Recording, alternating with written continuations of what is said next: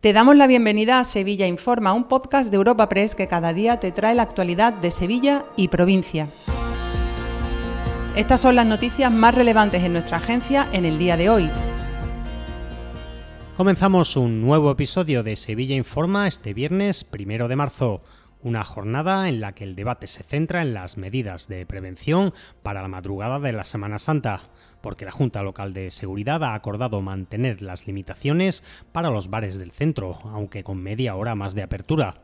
De este modo, los establecimientos podrán funcionar hasta las 2 de la madrugada. También se mantiene la prohibición de desplegar las famosas sillitas en espacios críticos en materia de movilidad. La decisión ha levantado apoyas, dadas las promesas del alcalde José Luis Sanz durante la campaña electoral. El PSOE así avisa de que Sanz mantiene la inmensa mayoría de las restricciones de su etapa. Acusa al primer edil de haber hecho demagogia y populismo en la campaña electoral. Los hosteleros, por su parte, critican que el PP continúe con la ley seca implantada por el PSOE tras los altercados de 2017.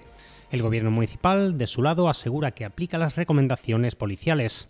Escuchamos al edil de Fiestas Mayores, Manuel Alés, al portavoz del PSOE, Antonio Muñoz, y al presidente de los hosteleros, Alfonso Maceda. Ha tomado la decisión de ampliar el horario de apertura de los bares y restaurantes en la noche del jueves santo a la madrugada hasta las 2 de la mañana. Al final se ha impuesto la cordura para garantizar la seguridad de la Semana Santa frente a las mentiras y promesas populistas del señor Sanz. La Semana Santa de Sevilla necesita seriedad, responsabilidad ni demagogia ni populismo. Esto es una continuidad de, la ley seca. Realmente nosotros seguimos pensando que se está relacionando la criminalidad con la apertura de los También en el apartado municipal hablamos de nuevo de la Plaza de España.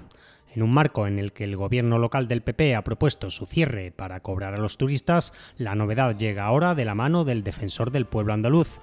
La institución se ha pronunciado tras una queja de la Asociación para la Defensa del Patrimonio, ADEPA, por la falta de conservación del monumento. Al respecto, el defensor del pueblo ve inaceptable el déficit de mantenimiento que sufre este espacio, declarado bien de interés cultural. Considera que padece una desatención de sus valores patrimoniales y culturales, por eso insta al ayuntamiento y al gobierno central, que comparten la propiedad del monumento, a corregir esta situación. Joaquín Egea es el portavoz de ADEPA. El monumento más valorado es que si lo abrimos, no lo abrimos, eh, no ha pasado todavía la, la no ha podido pasarla por el estado en que se encuentra interior. Resulta algo, eh, como diría, frustrante, ¿verdad? Frustrante cuando además tenemos hoy una icónica fe que todavía no hemos conseguido enterarnos de si ha pagado algo es un regalo dadivoso del ayuntamiento en beneficio, como siempre, del gran lobby aquí de la hostelería y la hotelería. En otro orden de cosas, hoy ha sido celebrada la presentación de Francisco Toscano Rodero como nuevo subdelegado del Gobierno Central en Sevilla. Su padre, Carlos Toscano, ocupaba este mismo cargo hasta hace no muchos meses. El nuevo subdelegado ha prometido colaboración institucional, especialmente para combatir al narcotráfico. Según asegura, el Ministerio de Interior prepara una nueva estrategia contra los canes de la droga. Así ha hablado Francisco Toscano, nuevo subdelegado en Sevilla. Tenemos que trabajar contra los hechos delictivos de manera coordinada y cooperativa de nada sirve que se haga una intervención en un determinado territorio porque estamos abandonando el otro. No, se trata de que en el río Guadalquivir haya más o menos movimiento de estupefacientes, sino se trata de que hay unos hechos delictivos que conectan toda una zona y esa zona supera el territorio, el territorio provincial. Por lo tanto, cualquier decisión que se tome en un punto va a afectar y va a influir en el otro. Por lo tanto, yo no reclamaré o no pediré algo concreto, sino pediré una intervención integral, que es en lo que está trabajando el Ministerio. Este y hablando también de sucesos, la Policía Nacional Sevilla ha identificado al autor de una campaña masiva de mensajes fraudulentos de texto a móviles. Había estafado más de 30.000 euros a unas 33 personas. Al ser identificado, resultó ser un hombre actualmente en prisión por hechos similares. Lo cuenta Sara Talabán, portavoz de la Policía Nacional. Comprobaron que al menos 33 clientes de una misma entidad bancaria habían sido víctimas de una nueva modalidad de estafa, conocida como smishing.